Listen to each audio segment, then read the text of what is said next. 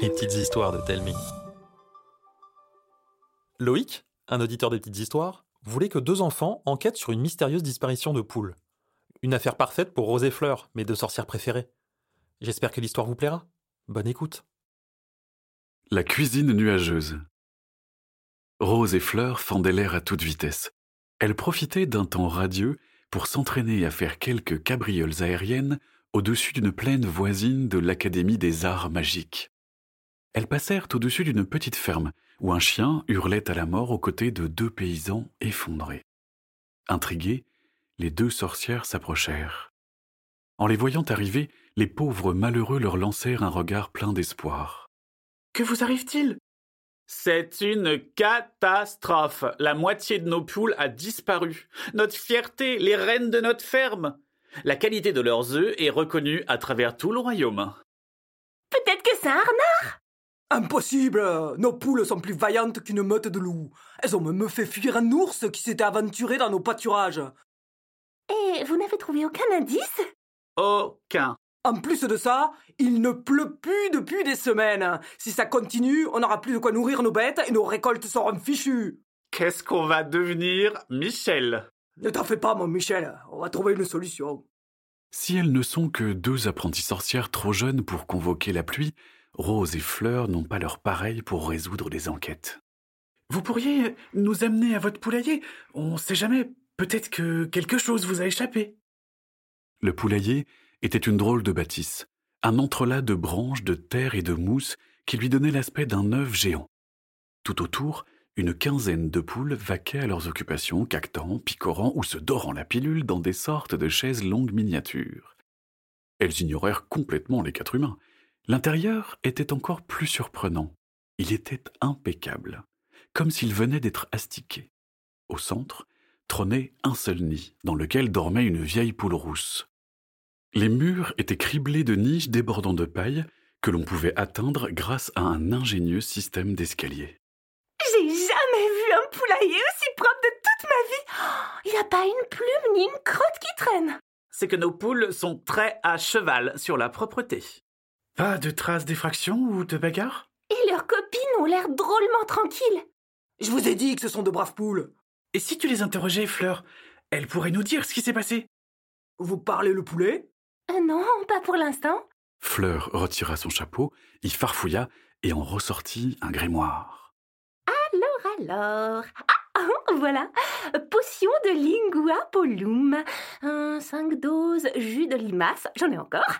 Euh, 10 pincées de poudre de charbon blanc. Bon, il doit m'en rester. Euh, 25 petits pois. Oh, vous en avez? Pour sûr, je devais en écosser plusieurs kilos aujourd'hui. Parfait. Et pour finir, oh, une plume de poule. Rose et Fleur échangèrent un regard et fixèrent la vieille poule endormie. Vous n'y pensez pas, eh, c'est Betty, la matriarche. En entendant son nom, la chef des gallinacés ouvrit un œil et lâcha un caquettement interrogatif. On ne veut pas te faire de mal. On a juste besoin d'une plume pour retrouver tes copines disparues. Betty se dressa sur ses pattes, gratta le sol comme un taureau et se rua tout bec dehors sur Fleur.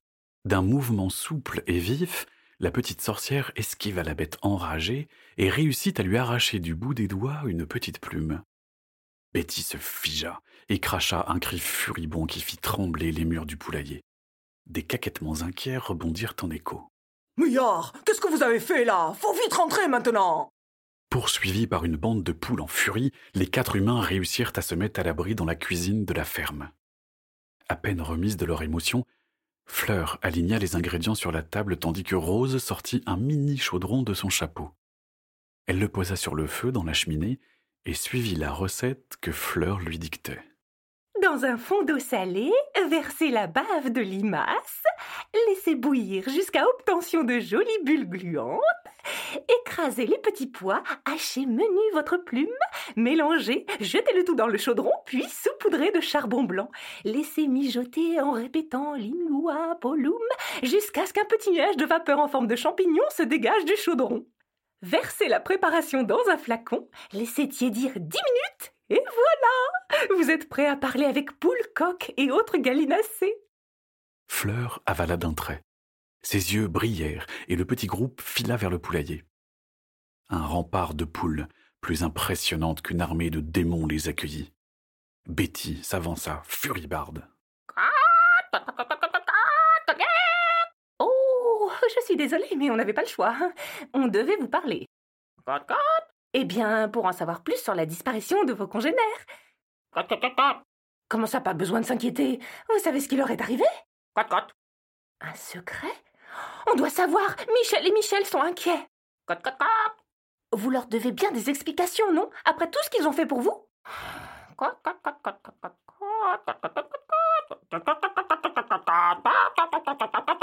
Ah, bah ça alors Fleur, tu peux traduire Y a que toi qui la comprends.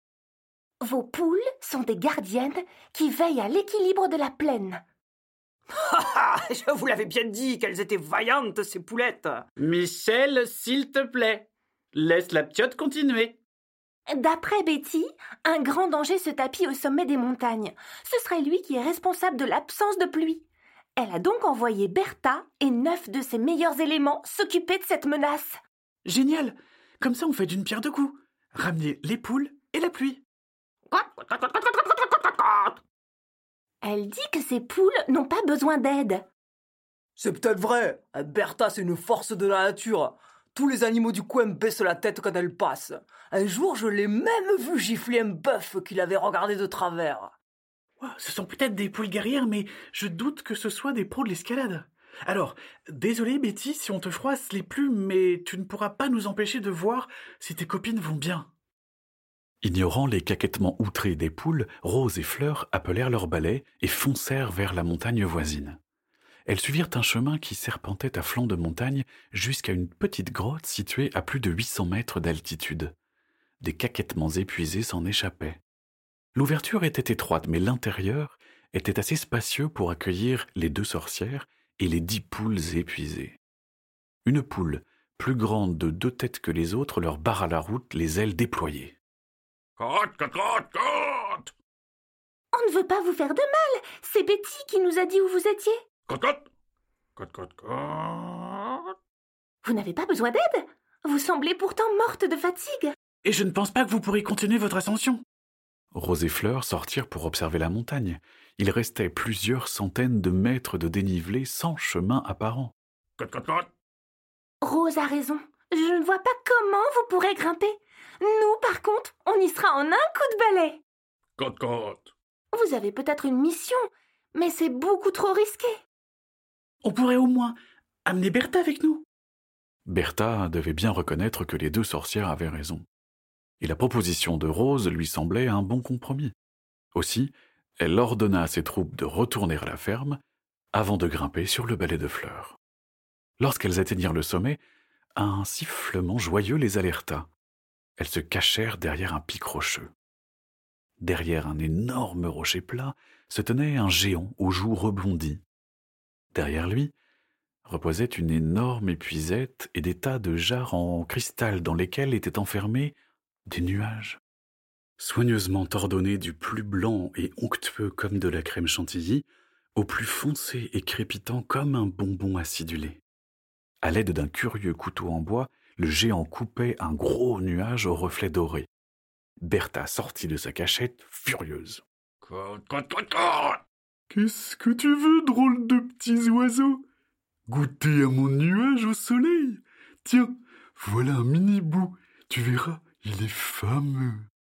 Bertha fonça sur le géant, faisant pleuvoir une pluie de coups de bec, de pattes et d'ailes si vite que Rose et Fleur avaient du mal à la suivre des yeux.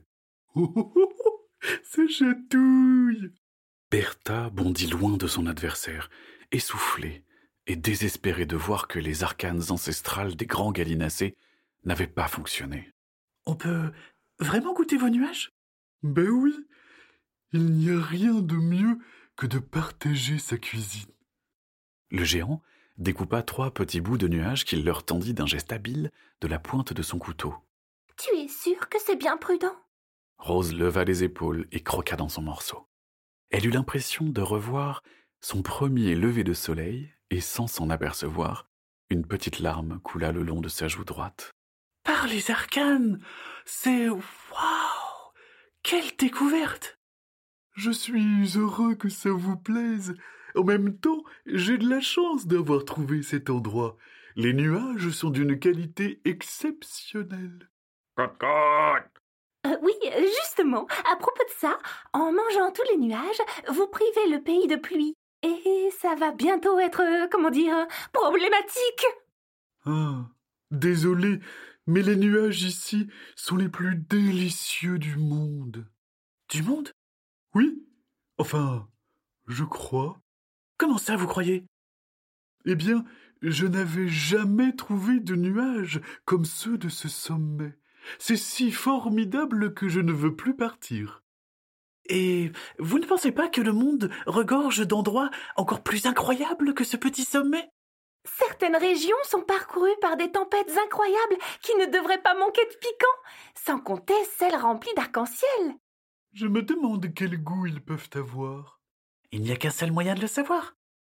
Mais oui, vous avez raison, un cuisineur de nuages n'est pas fait pour rester au même endroit. Comme le disait Pépé, parcourir le monde, c'est une bonne occasion de mélanger des saveurs et créer le meilleur des plats. Voilà. Et avec votre talent, je suis sûr que Gastronomia vous accueillera à bras ouverts. Gastronomia? Oui, la ville aux mille et un chefs. Vos nuages à croquer feront un tabac. Les petits bonds de joie du géant firent trembler la montagne. Il attrapa le premier nuage qui passait avec son énorme épuisette. Il le façonna pour lui donner l'allure d'un magnifique navire et y chargea ses jarres. Il remercia chaleureusement Rose, Fleur et Bertha, avant de se laisser porter dans le vent du nord. C'était une petite histoire de Mathieu Genel, racontée par Karine Texier et Arnaud Guillot. Vous l'avez aimé? Dites-le nous par mail, Facebook ou en laissant un commentaire sur votre application de podcast. À bientôt